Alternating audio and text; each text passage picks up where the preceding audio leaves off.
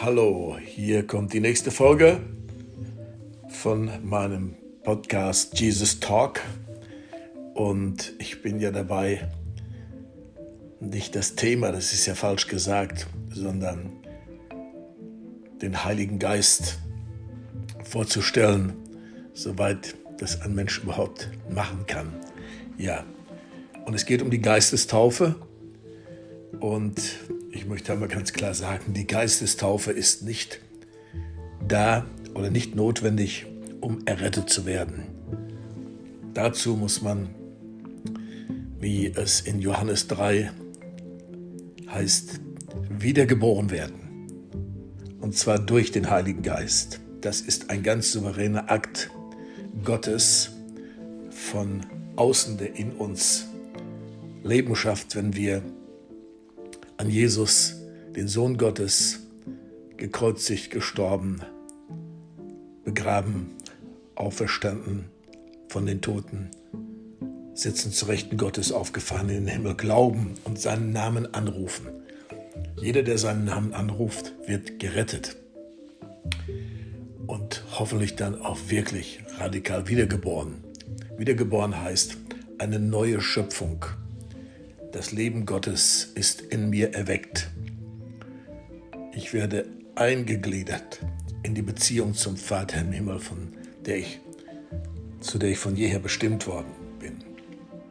Ja, dann geht es aber wirklich auch darum, dass wir vollmächtig dienen. Denn wenn wir wirklich von neuem geboren sind, dann wollen wir Gott dienen, dann wollen wir Gott ehren mit unserem ganzen Leben. Und das heißt, wir sind entschlossen. Ja, wir wollen seinen Willen kennenlernen. Dein Wille geschehe, wie im Himmel, so auf Erden, heißt es im Vater unser. Und dann wollen wir den Willen Gottes kennenlernen und Gott hat seinen Willen offenbart im Wort Gottes. Und da bin ich halt eben bei der Taufe im Heiligen Geist. Ja, wir sehen, dass es für Jesus notwendig war, im Heiligen Geist getauft zu werden. Und wir sehen, dass von dem Moment an das Leben Jesu ein anderes war. Er wurde geführt vom Heiligen Geist. Dann predigte er nicht wie die Schriftgelehrten und die Pharisäer. Dann predigte er mit Vollmacht. Das wurde ihm von außen bestätigt. Das hat jede Menge Opposition hervorgerufen. Nicht nur Wohlwollen, nicht nur Beifall. Und sein Dienst sein Wort, das, was er predigte, das demonstrierte er auch in der Kraft des Heiligen Geistes. Also er heilte die Kranken. Er redete nicht nur darüber. Er befreite die Gebundenen. Er redete nicht nur darüber. Er weckte die Toten auf. Er redete nicht nur darüber. Er lebte prophetisch. Er hatte prophetische Botschaften. Er lebte in den Gaben des Geistes. Er war partnerschaftlich mit dem Heiligen Geist unterwegs. Und das, äh, das lesen wir auch so zwischen den Zeilen, wie er mit dem Heiligen Geist, in den Gaben des Geistes, wie er da ähm, einfach ja, kommunizierte und wirkte. Und so, der heilige Taufe im Heiligen Geist ist notwendig, ist absolut notwendig, wenn wir vollmächtig dienen wollen. Was heißt denn vollmächtig? Wir können Gott dienen aus unserer eigenen Kraft. Das beweist, beweisen viele. Und der Mensch hat auch wirklich viel Kraft. Das muss man schon sagen. Was der Mensch nicht alles schaffen kann, ist erstaunlich. Und auch der religiöse Mensch schafft viel. Auch der christlich-religiöse Mensch schafft viel. Ähm, und es wird weitgehend dann auf der mentalen Ebene bleiben oder auf der emotionalen Ebene oder auf einer rein dogmatischen oder theologischen Ebene. Davon spricht die Bibel aber nicht in erster Linie, sondern sie spricht von der Kraft des Heiligen Geistes im Dienst. Ja, das Reich Gottes steht nicht in Worten allein, sondern in der Kraft Gottes. 1. Korinther 4, Vers 20.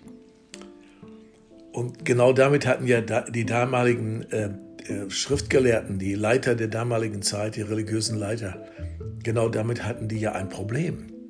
denn das sah man in ihrem Leben nicht. Viel Theorie, viel Ideologie, viel religiöse Worte, äh, Gebote, Verbote.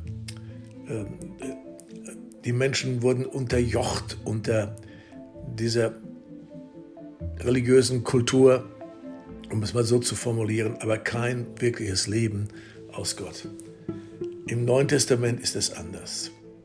Ja, Im Neuen Testament dürfen wir uns wirklich öffnen für die Kraft des Heiligen Geistes, für die Taufe des Heiligen Geistes. Und die wird alles ändern. Ja, so, noch einmal. Die Taufe im Heiligen Geist ist nicht notwendig, um gerettet zu werden. Aber sie ist notwendig, um vollmächtig zu dienen. Wir können das heute übrigens und auch in der ganzen Kirchengeschichte und Erweckungsgeschichte immer wieder sehen.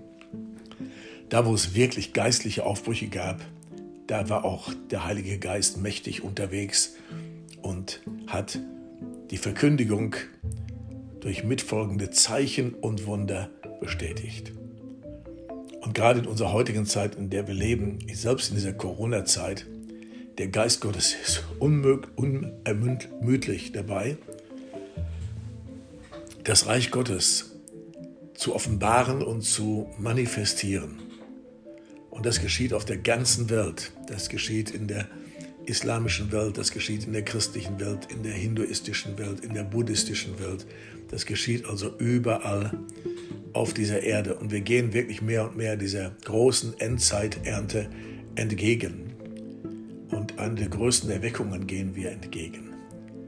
Ja, so, das einmal dazu. Es hat wirklich auch gerade in Deutschland hat es massiven Widerstand gegen das übernatürliche Wirken des Heiligen Geistes gegeben. Ja. Und äh, das ging Anfang letzten Jahrhunderts los, als es eine Erweckung in Deutschland gab und die dann nach kurzer Zeit, nach relativ kurzer Zeit wurde sie verteufelt und da wurden all die Wunderwirkungen und all die Kraftwirkungen, der ganze Aufbruch wurde verteufelt und in den Bann getan. Und man schrieb die Berliner Erklärung. Und seitdem gibt es diese oder gab es diese Spaltung in Deutschland.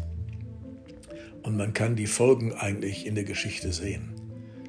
Ja, man kann die Folgen wirklich sehen. Da will ich jetzt nicht drauf eingehen, aber wenn man einmal anschaut, was in Deutschland und was mit Deutschland und durch, und durch Deutschland geschehen ist, ähm, nach, nach dieser Berliner Erklärung, die Anfang letzten Jahrhunderts geschrieben wurde, dann äh, ist es katastrophal. Erster Weltkrieg, Zweiter Weltkrieg, Millionen von Juden vergast.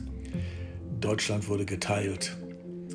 Also das hatte Auswirkungen auf, auf diesen Ebenen alleine bis in die Politik hinein und natürlich auch geistlich. Auch heute ist Deutschland geistlich hinten dran, so wie ganz Europa. Europa ist ja kräftig dabei, Gott zu vergessen. Gott hat Europa nicht vergessen, er hat auch einen Plan für Europa, aber, aber erstmal schauen wir uns das mal an. Wir sind dabei, Europa ist dabei, Gott mächtig zu vergessen. Komplett säkularisiert. Wir haben kaum wiedergeborene Christen in Deutschland. Ähm, manche kluge Köpfe haben das mal nachstudiert und ausgerechnet. Etwa 2% aller deutschen Christen, aller Deutschen, aller Deutschen sind wirklich wiedergeboren. Ähm, ich habe das mal einer Gruppe von chinesischen Geschäftsleuten gesagt, die waren total geschockt. Die waren so geschockt, wirklich gläubige Leute, die äh, zum, zum Gebetsberg kamen, um dort zu beten. Sie waren eingeladen worden von der deutschen wirtschaftlichen Elite, von der hohen Politik. Und sie kamen auf den Gebetsberg in Lüdenscheid, weil sie sagten, das wäre eine wichtige Reise. Und die wichtige Reise muss man mit dem Wichtigsten anfangen, das ist Gebet. Und dann haben sie drei Tage des Gebets auf unserem Berg zugebracht. Und wir kamen mit ihnen näher ins Gespräch. Äh, diese ganze Dimension, die diese Geschäftsleute lebten, es war einfach eine völlig andere als die, die wir hier kennen. Ja, wenn man mit dem Heiligen Geist geht, ja, wenn man sich wirklich mit dem Heiligen Geist erfüllen lässt, immer wieder und immer und immer wieder. Deswegen, ich möchte dich auch hier noch einmal ermutigen, strecke dich nach der Geistestaufe aus. Falls du sie noch nicht hast, ja, strecke dich aus und als die ersten Christen dann getauft worden sind am Pfingsten, das war ja auch etwas ganz Krasses. Da haben sie gebetet, sie sind nicht einfach losgerannt. Wow, wir haben den Missionsbefehl und jetzt geht's los. Nein, Jesus hat ihnen ja gesagt, sie sollen warten auf die Verheißung des Vaters. Und das haben sie dann getan. Sie haben tagelang, tagelang haben sie da gemeinsam Zeit miteinander verbracht und ähm, gebetet. Also sie haben nicht irgendwie religiöse Rituale abgefeiert, äh, so Gottesdienste zweimal die Woche oder sowas, sondern sie waren wirklich einmütig beisammen. Und dann lesen wir, wie dann plötzlich der Heilige Geist auf sie fällt. Genau wie Jesus es vorausgesagt hat. Da lesen wir dann in der Apostelgeschichte 2, dass sie plötzlich, ab Vers 2, dass sie plötzlich ein Brausen vom Himmel her hörten. Das war keine Einbildung, das war Realität. Wie von einem gewaltigen Wind keine Einbildung, Realität. Und dieser Sturm erfüllte das ganze Haus, in dem sie saßen. Und dann erschienen in den Zungen, zerteilt wie von Feuer. Das ist doch die manifestierte Kraft Gottes. Und diese Zungen setzten sich auf jeden von ihnen. Ja, ich denke, da waren so 120 versammelt. Und dann heißt es, und sie wurden alle mit dem Heiligen Geist erfüllt. Das waren ja gläubige Leute, das waren ja Jünger Jesu die waren ja gerettet, die, die hatten ihren, ihre, ihre Jüngerschaftsschule, ihre geistliche Ausbildung ja schon hinter sich. Sie hatten auch ihren Zerbruch hinter sich, aber sie blieben dran. Und dann haben sie Jesus als den Auferstandenen äh, neu in äh, ihr Leben reingelassen. Und hier sehen wir, wie sie da alle vom Heiligen Geist erfüllt werden. Und dann heißt es, und sie fingen an, in anderen Sprachen zu reden. Das heißt nicht, Sie mussten das tun, das heißt nicht, da kam etwas über sie und sie konnten gar nicht anders. Sie, sie wurden gezwungen, in neuen Sprachen zu reden. Nein, da heißt es, und sie fingen an, in neuen Sprachen zu reden. Das heißt, irgendetwas in ihnen, der Geist Gottes signalisierte, ihr könnt jetzt Gott anbeten, ihr könnt jetzt beten in einer ganz neuen Dimension. Und das haben sie voller Glauben getan und äh, sie haben verschiedenste Sprachen auch empfangen. Und es war eine wirklich krasse Ausgießung des Heiligen Geistes. Und äh, ja, da waren aber auch Leute dabei, die das nicht verstanden. Ja, wie soll man denn das auch verstehen? Wie soll man denn sowas verstehen? Wie soll man das denn in seine Birne reinkriegen? Und diese Leute waren entsetzt. Ja, sie waren komplett entsetzt und die einzige Deutung, die die hatten, war, Mann, die sind schon am frühen Morgen oder wann auch immer das war, total betrunken, voll des süßen Weines. Das haben die gedacht. Warum haben die das gedacht? Weil hier etwas geschah, wie oft auch im Alten Testament bei den Propheten und Prophetengruppen und Schülern, die ja dann unter Verzückung kamen, wenn der Heilige Geist kam. dann fingen sie an zu prophezeien. Das heißt, nach außen sieht das manchmal wirklich so aus, als wenn man volltrunken wäre. Nur der große Unterschied ist, das Ding ist von Gott. Wenn man aus dieser Sache wieder rauskommt, hat man keinen Kater. Ja, es ist nicht zerstörerisch, es ist nicht gewalttätig, es ist voller Lobpreis, voller Anbetung, es ist voller vollmächtigem Gebet. Es, es ist voll ermutigend, denn die Jünger waren nach dieser Erfahrung andere als vorher. Vorher waren sie feige, vorher sind sie ausgerissen, vorher, vorher haben sie der Menschenfurcht zu viel Raum gegeben, obwohl sie vorher etwas ganz anderes auch äh, proklamiert hätten. Aber jetzt auf einmal, wow, ja, fingen sie an zu prophezeien und haben der übernatürlichen Dimension der Liebe Gottes, denn der Heilige Geist ist nichts anderes als die ausgegossene Liebe Gottes in unser Herzen, haben Raum gegeben und von dem Moment an waren es mutige Zeugen Jesu. Das ist es, was jetzt formiert wird auf dieser Welt. Jetzt wird es formiert.